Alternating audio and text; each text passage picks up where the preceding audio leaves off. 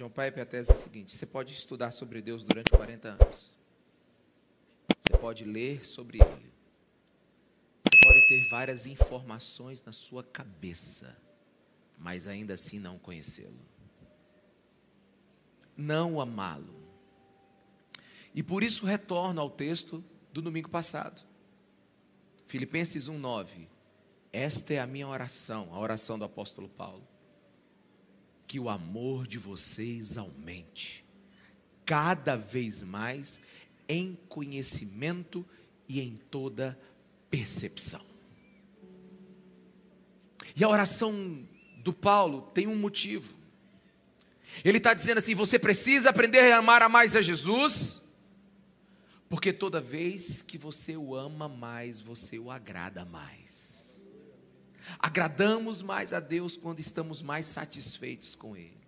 Deus é mais glorificado, não pelo quanto sabemos dele, mas pelo quanto desejamos ele.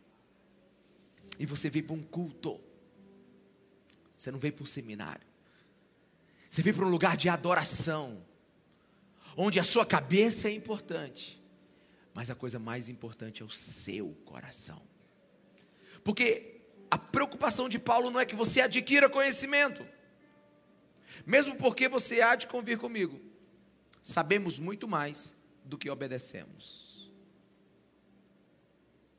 Nossa obediência parece ser sempre menor que a quantidade de conhecimento que nós temos. Por quê? Porque a Bíblia deixa claro que é o amor que alimenta as práticas do nosso coração. Na verdade, é o nosso coração que alimenta as práticas da nossa vida. Deus, ele não é um conhecimento. Deus é uma pessoa. Deus, ele não quer ser estudado.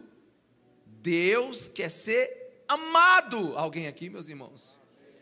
Então, o ser humano, antes de ser um ser pensante, ele é um ser amante. O seu coração, meu coração, é como uma bússola. A direção da nossa vida vai na direção que o nosso coração aponta. E precisa a gente pensar sobre isso, porque muitas pessoas não têm consciência do mundo que vivem, das práticas que praticam, e não percebem o que essas práticas estão fazendo em seus corações. Porque o que você faz, faz algo com você. Mas o que você faz, você só faz porque ama. Quando a nossa alma deseja, quando o nosso coração ama, então somos obrigados a trabalhar por aquilo que desejamos nós nos movemos por aquilo que desejamos. Mais do que seres pensantes, somos seres amantes.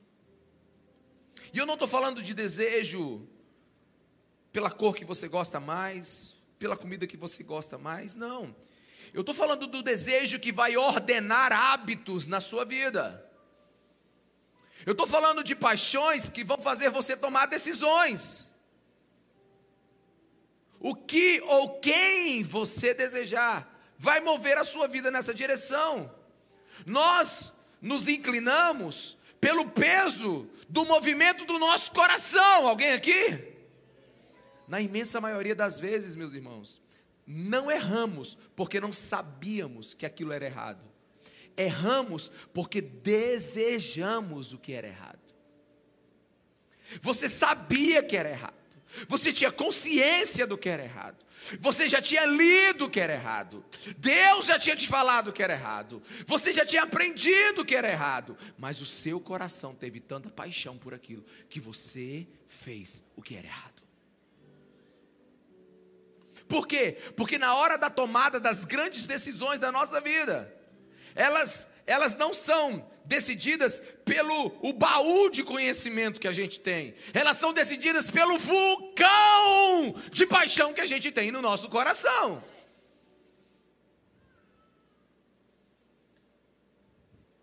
Nós somos seres completamente emocionais.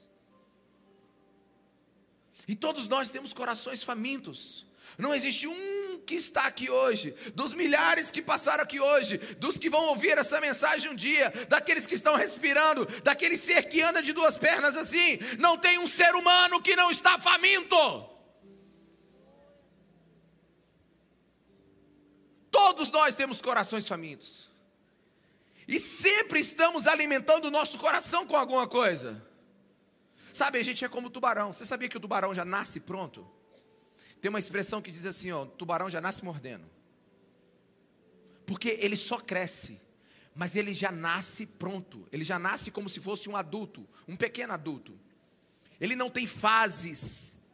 O tubarão já nasce nadando e pronto para devorar. E tem uma coisa sobre o tubarão: ele nunca mais para, porque ele só respira quando ele se movimenta. Nós somos como tubarão, nós somos seres que estamos nadando o tempo todo e nós estamos procurando a próxima coisa que vai matar a nossa fome. Você agora tem fome de algo. A grande questão é que a gente precisa aprender a direcionar o nosso coração para o alvo correto. Quantos estão aqui? Diga amém. Deixa eu te mostrar uma coisa. Coloca o, o, o gráfico para mim aqui. Coloca. Que nós temos. Preste atenção aqui. O seu coração, ele gera um desejo que dirige a sua vida para um alvo. Então o que, que acontece?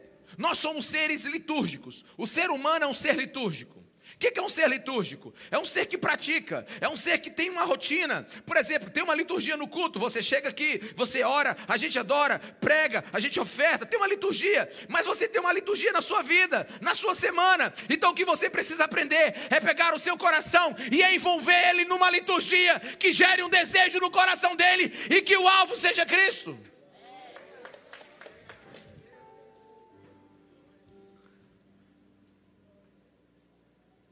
Porque você vai ser aquilo que você ama.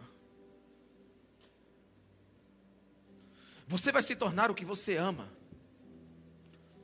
O seu coração vai decidir quem você será. Sabe, mas eu tenho uma boa notícia para você aqui. Nós não somos seres petrificados.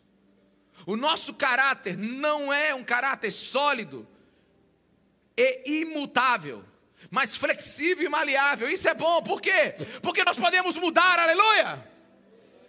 Porque o nosso coração não é um coração de pedra, o nosso coração é um coração de carne. E ele pode adquirir novas paixões, aleluia.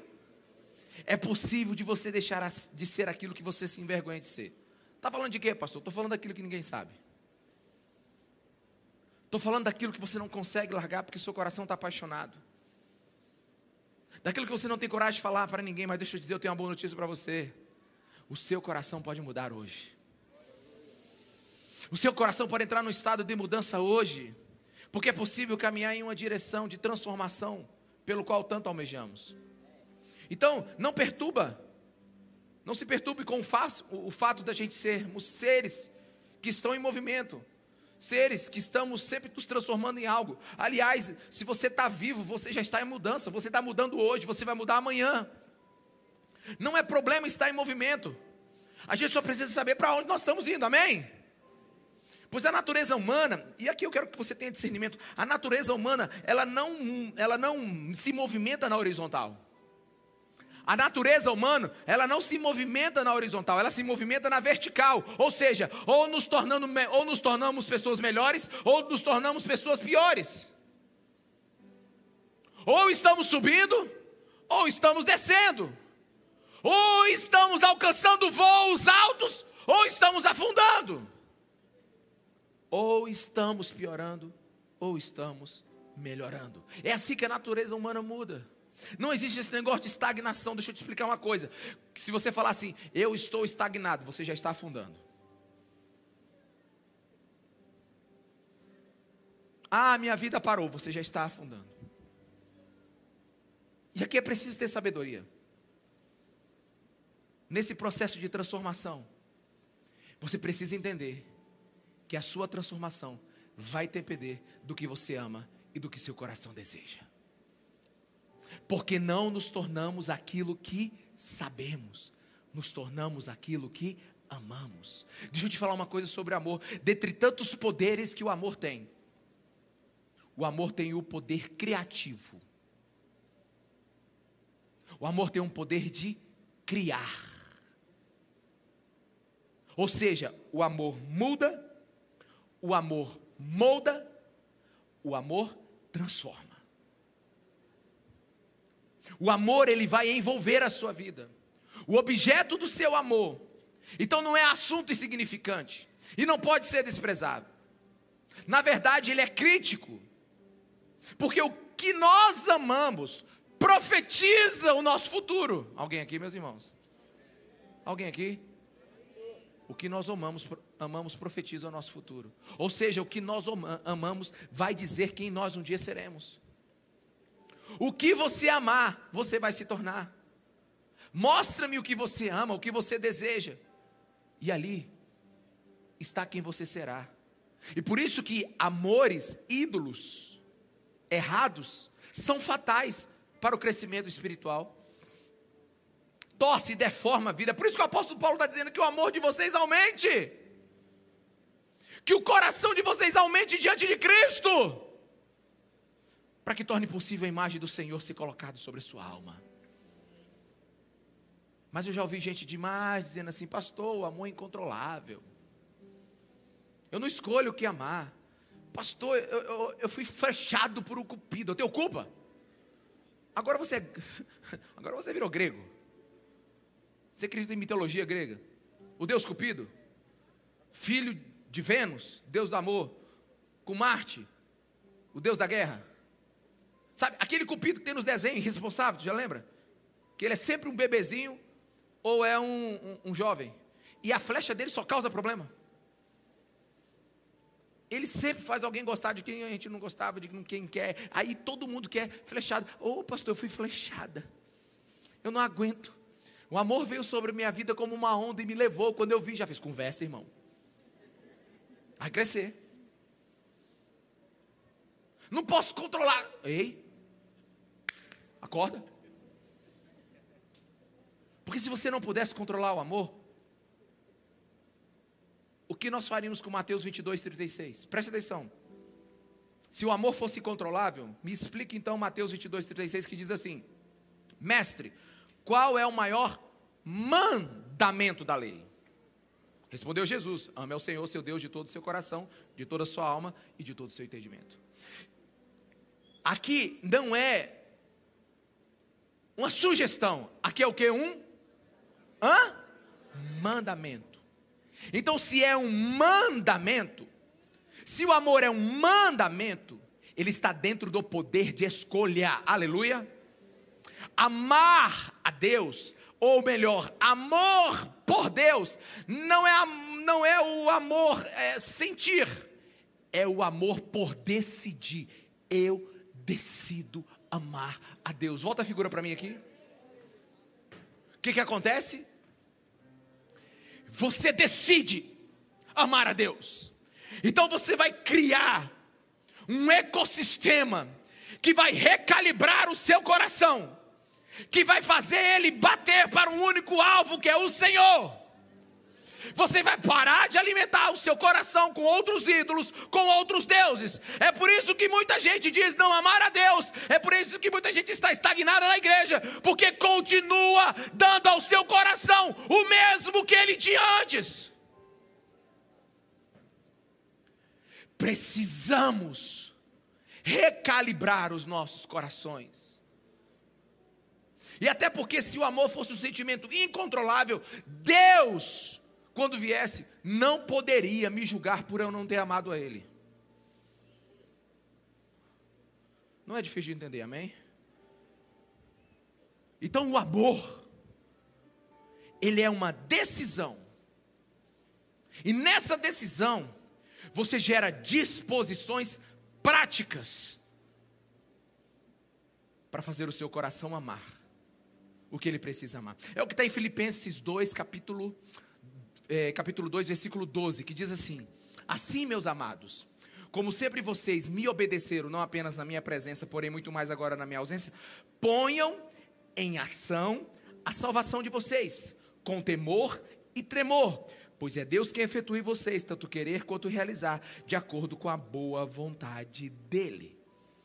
Sabe, o apóstolo Paulo aqui ele não está dizendo assim, seja uma pessoa boa e você será salvo. Não, ele não está dizendo assim, seja uma pessoa virtuosa e então você vai conseguir a sua salvação. Não é disso que ele está falando. Ele está dizendo assim: Jesus te salvou. Agora ponha em prática os efeitos dessa salvação na sua vida diária.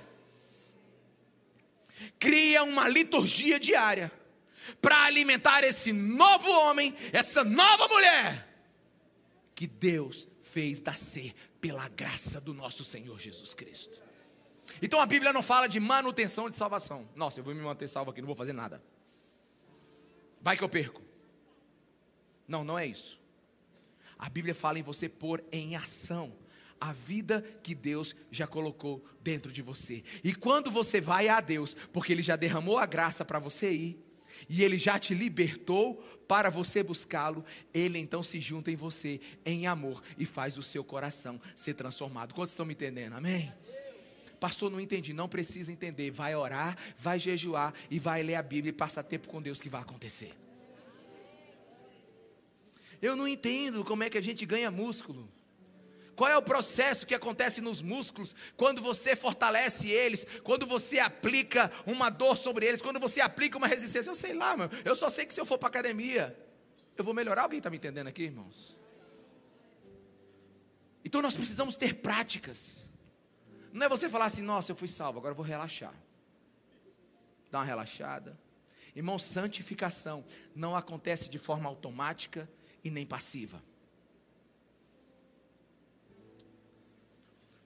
Que você está fazendo a partir da salvação que você tem? O que você está fazendo a partir daquilo que Deus fez em você?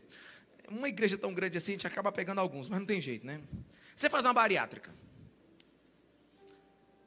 Você bota um novo estômago em você. Mas você não coloca novos desejos. O que acontece, irmão? Você pode não comer nos primeiros meses. Mas o teu coração está tão dilatado para açúcar e outras coisas deliciosas, como açaí com leite condensado, sabe? É, Coca-Cola junto com picanha e, e, essas coisas assim que não, não sei. Eu já fui convidado para uma pizza agora depois do culto. Eu já estou imaginando aquela mussarela explodindo assim, quentinha, né? Essas coisas desse tipo. Deus te deu um novo coração. Mas se você continuar com os mesmos desejos que tinha, com a mesma rotina, você não vai ser transformado, é a mesma coisa. Fez a bariátrica, mas não te tiraram os desejos. Você só não vai começar, você não vai conseguir no começo. Mas se você não ganhar novos hábitos, não adianta nada. Quantos estão entendendo? Diga amém. Porque a fé verdadeira, a fé verdadeira, ela gera um comportamento piedoso. A fé verdadeira, ela gera um comportamento santo. A fé verdadeira produz atividades em nós que busca Deus, aleluia. Sabe, comportamentos que alimentarão o nosso coração com um novo amor. Porque a salvação é como um embrião, foi colocado dentro de você. Mas agora o apóstolo Paulo está dizendo assim: coloquem em prática aquilo que já foi colocado dentro de vocês. Antes vocês não podiam, antes vocês eram escravos do pecado, antes vocês estavam presos, mas agora não, vocês estão livres. Então agora comecem a pôr em prática. Aí eu vou te perguntar agora: qual é o empenho da sua vida de você se tornar mais parecido com Jesus? Hã? Qual é o empenho? Que empenho você faz para se parecer com Jesus? Quais são as disciplinas que você coloca o seu coração para você ser parecido com Jesus hoje? Em que academia você está da sua alma hoje para se transformar num homem e numa mulher parecido com Cristo? Você tem praticado a academia espiritual de Deus? Oração, jejum, resistir às tentações, leitura bíblica, bons livros, amando ao próximo, sendo piedoso. Ah, pastor, não estou fazendo nada disso. Então, meu irmão, não reclamo de você não ter músculos espirituais. Porque debaixo desse, desse braço fraquinho seu aí, tem um músculo desse tamanho. Que ele só precisa ser estimulado. Debaixo desse seu coração insensível aí, tem um órgão que pode amar a Deus acima de todas as coisas e você se tornar um adorador apaixonado para a glória dele.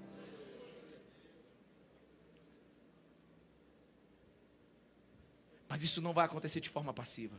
Perdão pela insistência. pôr em ação a salvação é alimentar a nossa vida com tudo aquilo que se aproxima de Deus.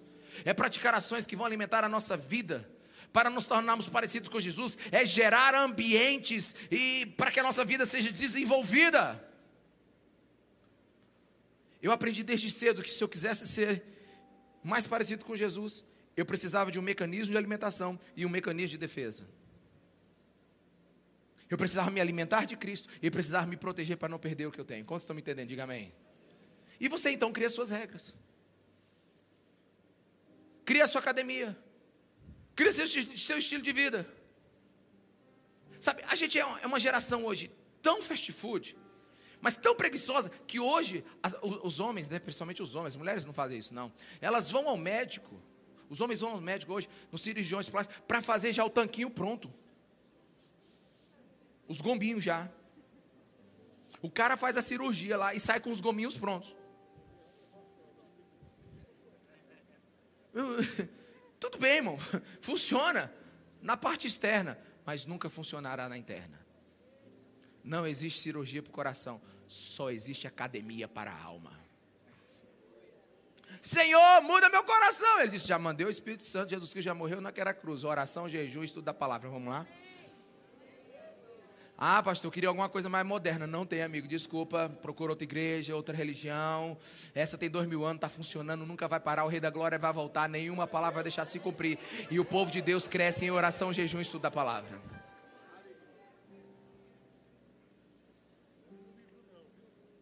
Mas eu não gosto de fazer essas coisas, mas está fazendo outras. E o que você faz, faz algo em você. Então vamos fazer as certas.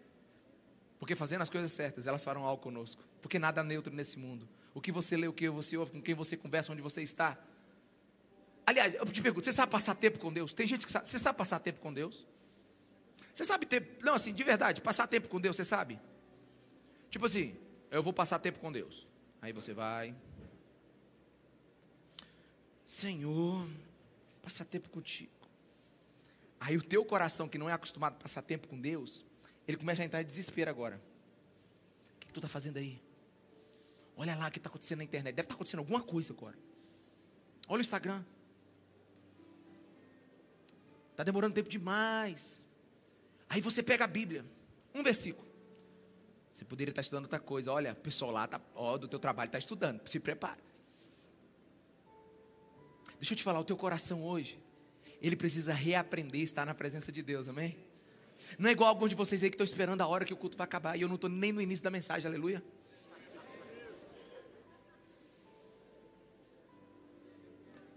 Aqui é bom você saber que o pregador pega uma hora, já vem assim sabendo. Aí você fica, sabe, o teu coração precisa aprender a ter paciência na presença de Deus. Deixa eu te falar uma coisa aqui. Uma das coisas que mais muda um ser humano diante de Deus, espera. Aleluia. Não é difícil de entender. É você ficar esperando por Ele, pacientemente para ouvir a voz dEle. Aleluia. Alguém entendeu ali? Sabe, Deus é o Deus do seu coração. A graça te salvou. Um desejo foi implantado dentro de você, mas agora é hora de você lutar. Agora é hora de você fechar os seus punhos e dizer: Eu vou me tornar um homem, essa mulher de Deus. Porque você acha que esse mundo vai deixar? Você acha que esse mundo vai deixar? Sabe, eu quero, eu vou pegar minha K47 bíblica aqui agora. E vou bombardear você com versículos. Presta atenção. Olha os apaixonados de Deus. Olha o coração deles. Eu quero que você consiga enxergar os olhos dele. Eu quero que você perceba a face deles falando isso. O cara que escreveu o Salmo 27, 4. Imagine ele dizendo assim: Uma coisa pedi ao Senhor. E a procuro. Alguém pode, alguém pode repetir comigo? Pedir e procurar que eu possa viver na casa do Senhor todos os dias da minha vida, para contemplar a bondade do Senhor. Uh! E então buscar orientação no seu templo. O que, que ele está dizendo assim? Eu só quero uma coisa: querer está na esfera do desejo. Não está na esfera, entendi alguma coisa. Ele está dizendo assim: eu quero, eu vou. Porque quando eu vou, então eu aprenderei. Aleluia. Alta bala, Salmo 143, versículo 6. Estendo as minhas mãos para ti, como a terra árida, tenho sede de ti. Come on. Você sabe o que é uma terra árida. Você sabe o que é um Maranhão sem três, quatro meses de chuva, com um sol escaldante, 37 graus. Aí você joga um pouquinho de água no, no chão. O que, que acontece? Sede terrível. E ele está dizendo assim: Eu estendo as minhas mãos, eu te busco, eu quero te tocar, como a terra árida anseia por água. Eu não vejo um cara desse escrevendo isso de uma forma normal. Ele está tomado pelo sentimento de desejo por Deus. Ah, pastor, isso é emocional demais. Irmão, não sei então que, como é que você vai viver. Porque tudo que você faz envolve tua emoção. Não, eu não estou emocionado nadinha aqui. É só começar alguns. É só entrar na partida de futebol, já viu? Já viu uma partida de futebol? Tipo assim, vamos, uma pessoa chegou assim, ligou para mim, pastor, ligou não, mandou um WhatsApp. Amanhã vai ter culto normal. Eu digo, que, que negócio de culto normal, irmão? Não tem culto normal. Culto normal? Não tem culto normal. Na esperança não tem culto normal. Só tem culto louco, louco maravilhado, todo mundo paixão por Jesus. É. Não, então a gente vai fazer uma torcida de jogo normal.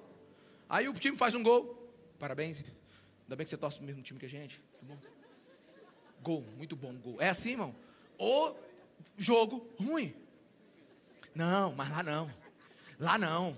Quando você está lá na torcida, você fica rouco, você pula, você dispara. Por quê? Porque você não faz nada racionalmente. Ah, não, eu vou ficar calmo aqui.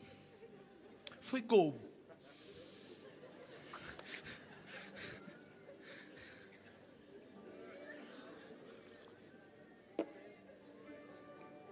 Salmo 107, versículo 9. Porque ele sacia o sedento e satisfaz plenamente o faminto. Ei, você não entendeu?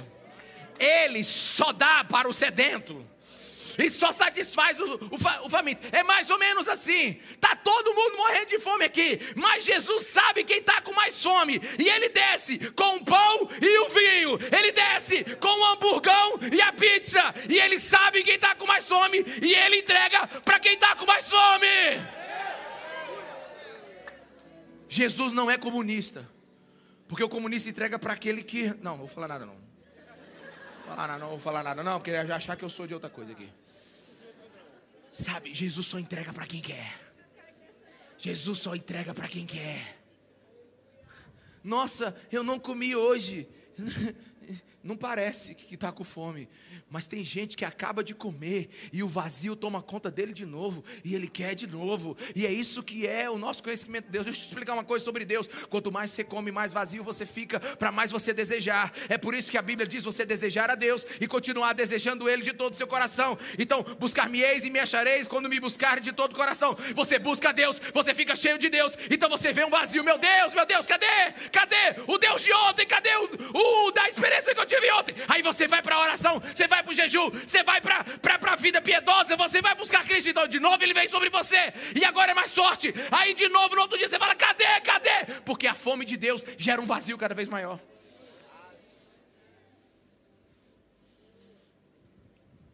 Mas ele só sacia o sedento e satisfaz o faminto. E ele é o pão da vida. Então, a ideia de amarmos a Deus assim, normal, enfadonha, ela é antibíblica e preguiçosa e desonra o sacrifício de Jesus Cristo naquela cruz. Jesus não foi para a cruz raciocinando, nossa, mas que coisa, né? O plano foi esse, então a gente vai. Não, ele suou sangue. Você tem ideia disso? O seu Jesus foi ao limite do coração dele. O coração dele bombeou tanto que o sangue saiu pelos poros. Não tem como nós adorarmos a Jesus se não for assim.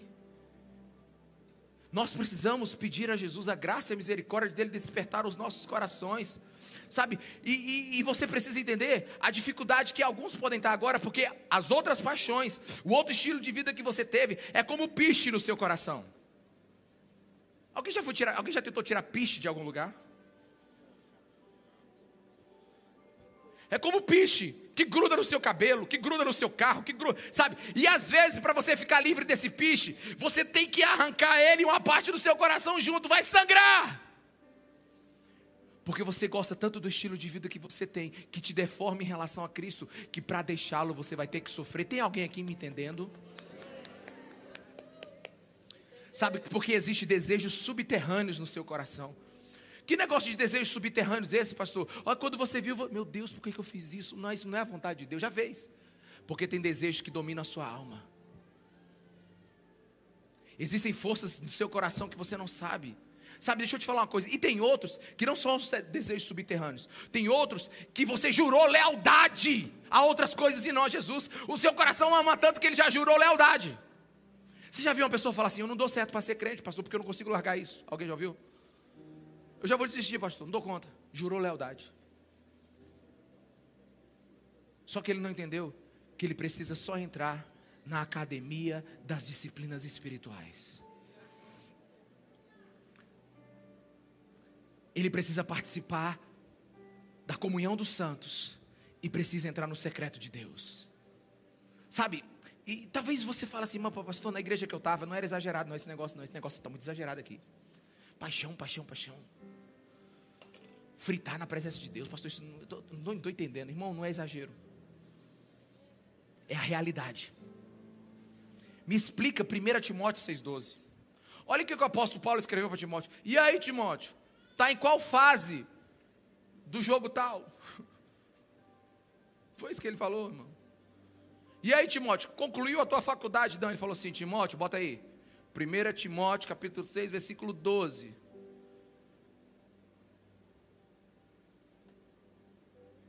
Cadê o irmão? Foi arrebatado. Ah. 1 Timóteo capítulo 6, versículo 12. Aê. Combata o bom combate da fé. Tome posse da vida eterna. Deixa aí. Deixa aí. Olha só o que Timóteo está dizendo. Combata o bom combate da fé. Isso, isso não é uma conversa simples, irmão. Isso não é uma, uma expressão de um homem despreocupado com seu discípulo. Isso é Timóteo dizendo, eh, Paulo dizendo o seguinte para Timóteo: Timóteo, existe uma guerra e o território é o seu coração. Combata o bom combate da fé. Acorda de manhã e proteja o seu coração. Trabalhe protegendo o seu coração. Estude protegendo o coração. Porque esse mundo não quer perder mais um amante. Timóteo, combata. Aí não. Nós temos crentes que saem do culto já sai voando. E começa a fazer um monte de coisa. Você sabe que o primeiro que morre na guerra é o desavisado? O desavisado é o primeiro que morre na guerra. Eu nunca vi o Rambo morrer. Ele já acorda de manhã, botando a faca. É um, é um negócio. O, você tem que acordar assim. Ei, deixa eu te falar uma coisa. O culto não termina quando acaba. Quando você sair dali, você fica esperto, protege o teu coração, porque o que Deus fez aqui dentro, o diabo vai querer tirar lá fora. A sua vida está em risco. Você precisa declarar guerra agora. Pastor, eu acho tudo isso muito exagerado, pois então eu vou deixar a Bíblia te ajudar em algo. 2 Coríntios 13, 5, que diz assim: Examine-se para ver se vocês estão na fé. Provem a vocês mesmos. Vamos lá, meus irmãos. Olha o tamanho desse versículo: 52 toneladas de espada cortante. Examine-se para ver se vocês estão na fé. Provem a vocês mesmos. Eu gosto muito da NVT que diz assim: verifique se vocês estão praticando o que vocês afirmam ser. Por favor, examine a sua vida agora, examine a sua rotina, examine, examine a sua liturgia diária. Você tem fé em Jesus? Você ama Jesus? Ah, eu amo Jesus. Não, eu não estou perguntando para a sua cabeça, eu estou perguntando para o seu coração. Porque quem manda nas suas práticas não é a sua cabeça, é o seu coração. Tem alguém aqui, meus irmãos? Sabe, eu vou te fazer uma pergunta séria. Não é retórica, não, só responde aí. Quem aqui tem certeza da sua salvação? Levante a mão. Acho que eu vou fazer, tenho que fazer um culto evangelístico. Não, quem tem aqui, levanta a mão assim. Eu sou salvo. Aí, beleza, melhorou. Mais uns quatro se salvaram. Meus irmãos, se você está salvo, o Espírito Santo de Deus mora dentro de você. Amém? Como é que pode um lugar onde o Espírito Santo de Deus mora não ver movimento de Deus nesse lugar? Hã? Aleluia. Como é que pode um lugar onde o Espírito Santo de Deus mora não haver movimento em direção a Deus? Como é que pode um lugar onde o Espírito Santo de Deus mora não ter desejo pelas coisas de Deus? Você acredita que Deus é a sua principal direção? Quantos acreditam? Então, quanto na semana você caminha para Ele? Em estudo da palavra, em oração, em jejum, em comunhão com os santos. Quanto você caminha para Ele. Precisamos estar atento a isso, porque eu vou falar de uma forma honrosa. A gente tem uma imensa tendência de se tornar fariseu. O que, que é isso? Hipócrita. Falar uma coisa com a nossa cabeça, mas não praticar ela com a nossa vida. Meus irmãos, ninguém ama Deus sabe, na omissão, na letargia, na apatia. Não, pastor, eu estou cultuando aqui. Não, eu tenho umas pessoas que eu fico pensando, é assim, porque eu sou sanguíneo, né? Eu sou sanguíneo, eu não consigo adorar Deus. Você vê que eu não sinto. Eu, eu ando 11 quilômetros nos quatro cultos. Aí eu não consigo ficar parado. Tudo bem. Mas se, se você for fleumático, chora. Melancólico, derrama lágrima. Mas não tem como adorar Jesus com as emoções desligadas. Aleluia! Não tem como. É impossível. Expressões, declarações, exclamação, forma de da gente se manifestar diante dele. A igreja precisa reaprender a cultuar. Às vezes a gente está vindo para um seminário, às vezes a gente está vindo para uma plateia, às vezes você está vindo para ouvir uma boa coisa para você anotar. Deixa eu te falar, você tem que vir com o seu coração. Você veio para cultuar o Deus Altíssimo. E você não está usando a parte mais importante do teu ser, que é o teu coração.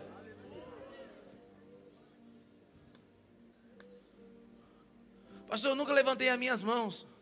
Tem uma irmã que chegou ali, pastor, é porque eu sou assim para dentro. Falei, mano, é o seguinte. Na hora da adoração, quando o louvor estiver bem grande, bem alto, a senhora levanta a mão e diz assim: Uau! Aí a senhora vê o que acontece com, o seu, com a sua alma. Algumas coisas você não experimentou porque você nunca passou a, a, a faixa de gás, aleluia. Você tem medo. Você tem medo de dar um glória a Deus. Eu lembro uma vez que eu estava num congresso, lá em Atlanta, Convenções dos Gideões. Os Gideões são bem batistas, bem tradicionais, né? E o pregador, na época, era o Dr. Blackenby. E ele é um homem que fala sobre avivamento como poucos, acho que ele já está na glória. E o Dr. Blackenby é um homem de dois metros de altura. Ele demorou mais ou menos uns 40 segundos para chegar no púlpito. Ele é bem gordão, ele tinha 92 anos na época. O único movimento que ele fez foi esse aqui, ó. Tirar assim a, o cabelo branco assim da testa. E ele começou a falar sobre os discípulos, sobre Jesus. E meu coração começou a queimar, começou a queimar, começou a queimar, sabe? E eu estava ali queimando, queimando, meu Deus, eu falava aquele. Só que todo mundo estava lá assim, ó. E eu, meu Deus. Aí, graças a Deus, Deus mandou um assembleando para lá. Aí o assembleante teve hora que ele não aguentou mais, ele diz: Glória a Deus, eu digo aleluia. Aí eu peguei atrás logo. Aí mais uns outros que estavam lá atravessaram a faixa de casa, de casa junto, sabe? E aí o negócio começou a melhorar. Sabe, porque coisa boa? Porque coisa boa é você conversar com um amigo com um espírito alegre. Coisa boa é você adorar um Deus com liberdade e compaixão. Sabe, o seu coração é uma bomba de amor. É, seu coração é uma bomba de amor. Ele está pulsando o tempo todo sabe? E, e, o nosso, você não vai conseguir desligar o seu coração, ele vai amar alguma coisa, você vai ser exagerado com alguma coisa, você vai querer alguma coisa, você vai se idolatrar por alguma coisa, você vai se dobrar por alguma coisa, você vai gritar por alguma coisa, você vai chorar por alguma coisa, e essa coisa tem que ser uma só coisa, tem que ser Jesus.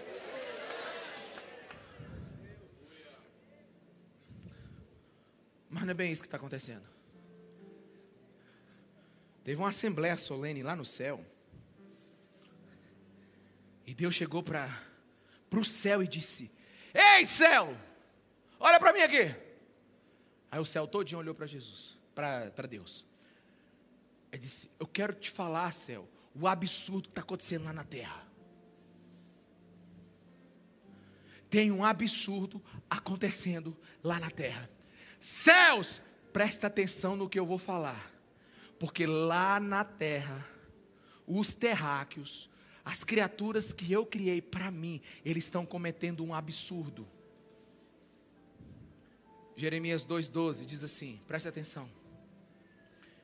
Espantem-se diante disso, ó céus. Alguém aqui, meus irmãos? Fiquem horrorizados e abismados. Diz quem?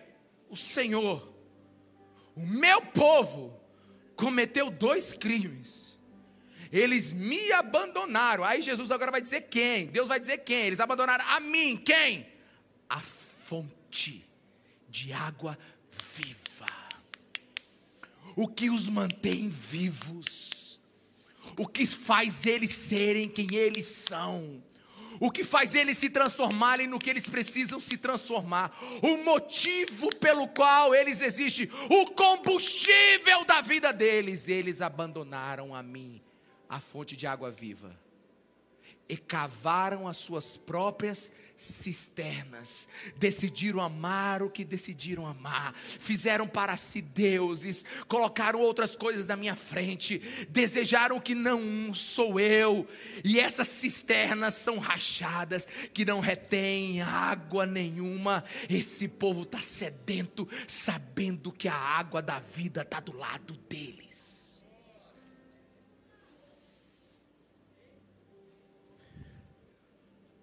Você sabe qual é a glória da água? É matar a sede.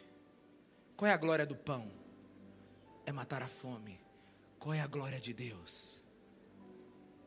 É satisfazer toda a necessidade da alma humana. Por isso, quanto mais satisfeitos nós estivermos em Deus, mais Ele é glorificado. Pastor, mas você está dizendo isso? Parece que o Senhor está querendo arrancar a gente desse mundo, não.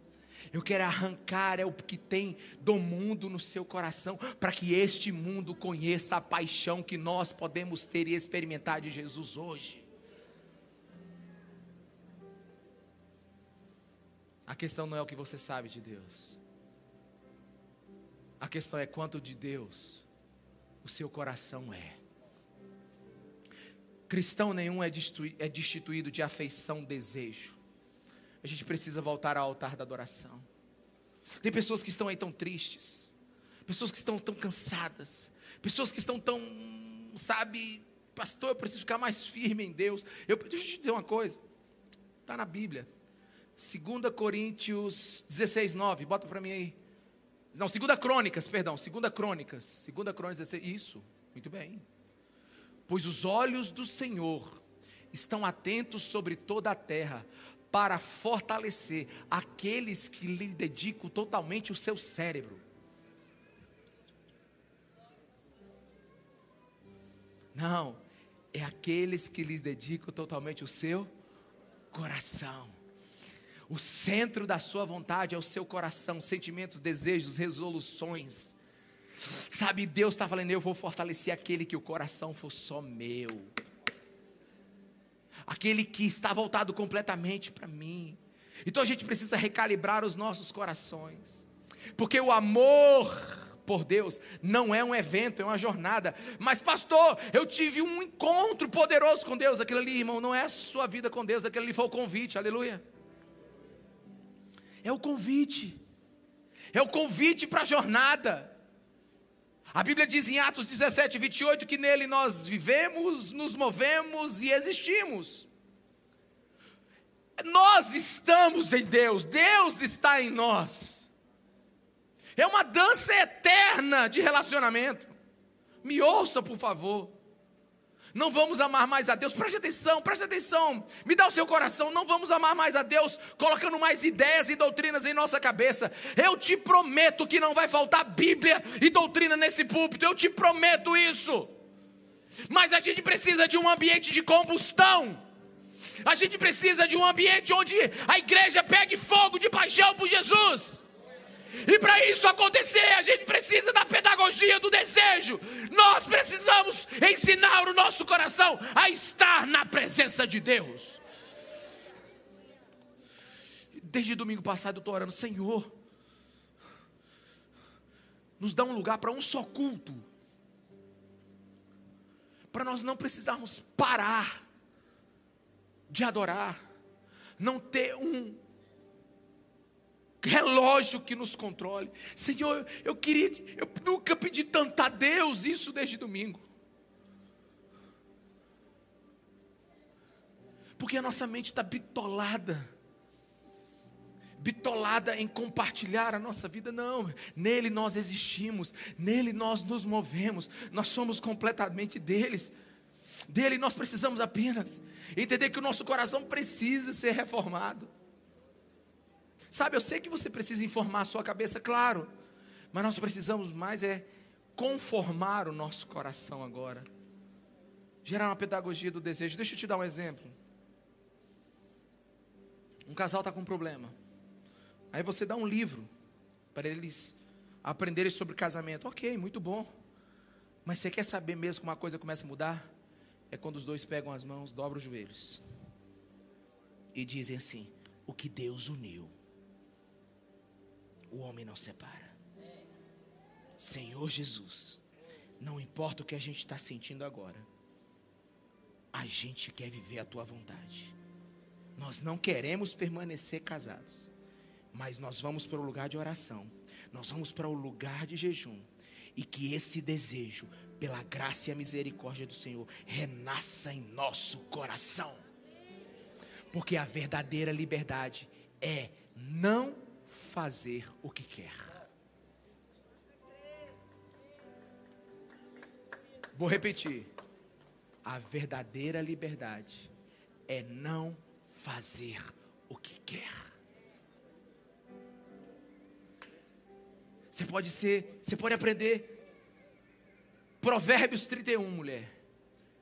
Mas é no seu dia a dia, no seu procedimento, na sua liturgia diária é que você vai transformar sua família. Aleluia. Aleluia.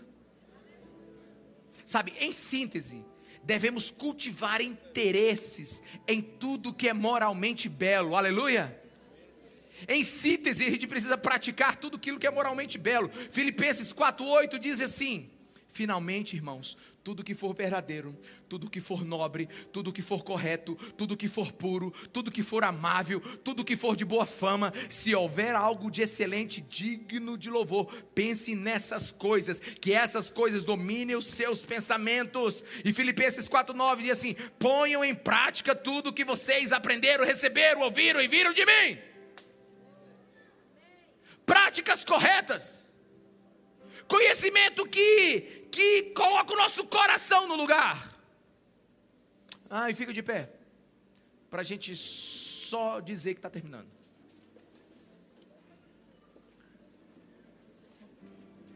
Deixa eu te ensinar uma coisa aqui. Quantos querem aprender a adorar ao Senhor aqui? Verdade. Não, de verdade. Quem quantos querem aqui, sabem, saber estar na presença de Deus? Aleluia.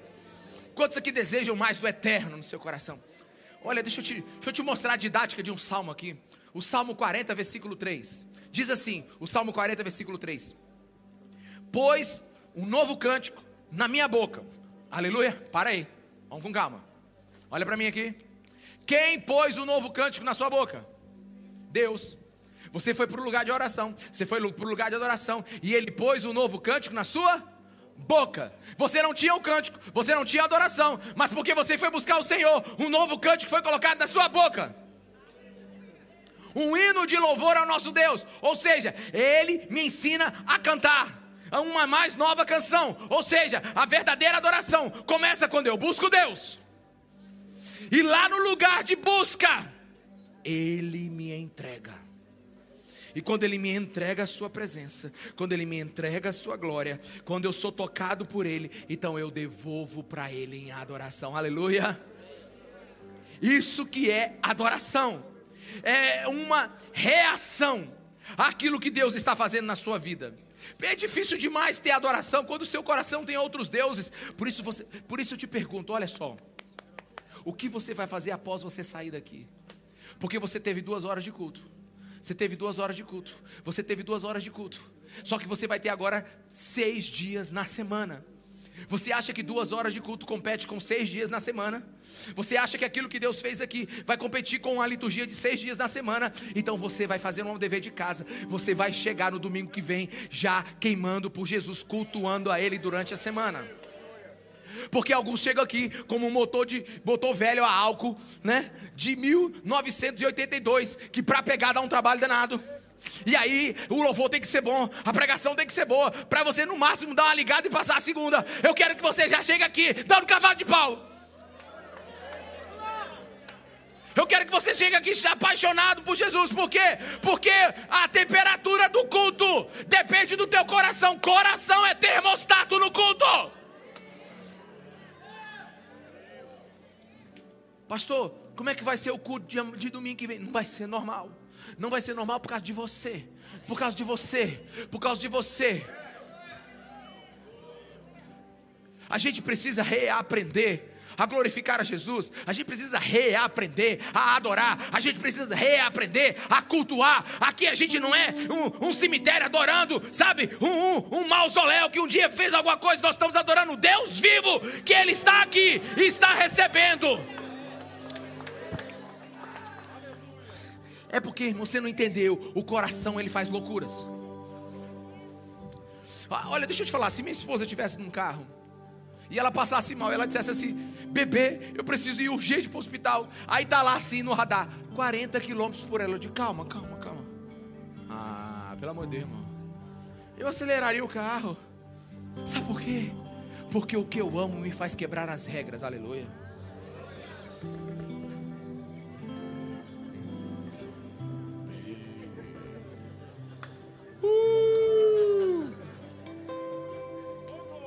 É selvagem demais teu coração livre.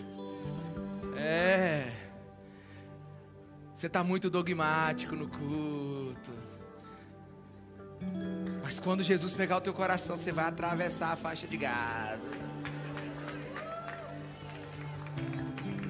O sinal está vermelho, esposa. Deixa eu dar uma paradinha. Conversa, irmão.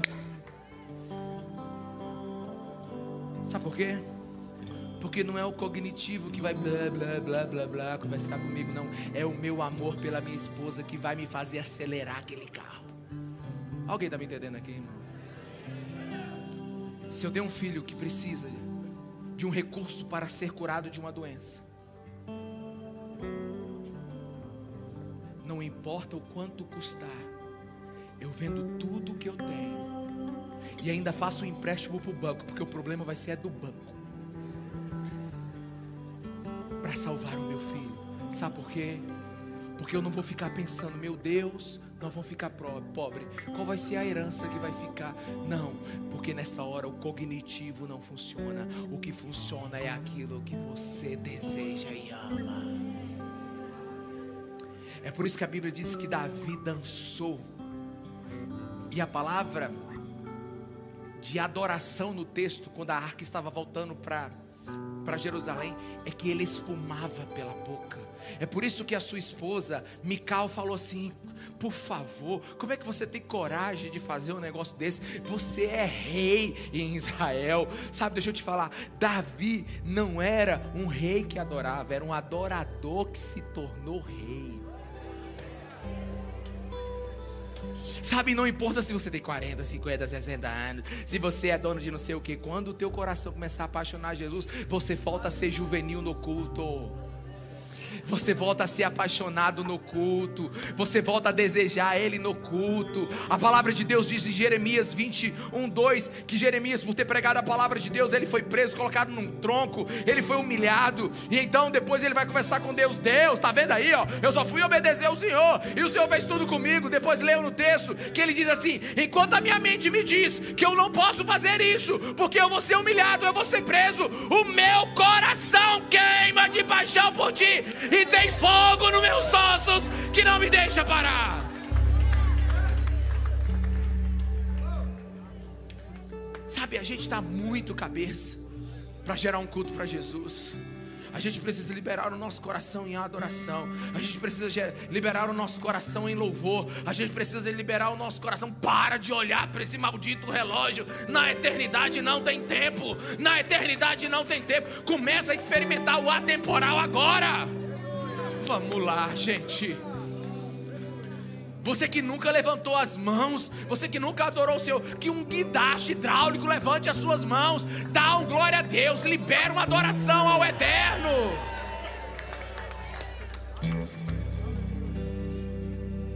Eu, eu, eu, tenho certeza que o culto tinha que começar agora. Eu tenho certeza que o culto tinha que começar agora. Nós tínhamos que começar agora a adoração. Nós tínhamos que começar agora, porque é agora que o nosso coração transformou esse lugar. Porque a gente veio só para isso.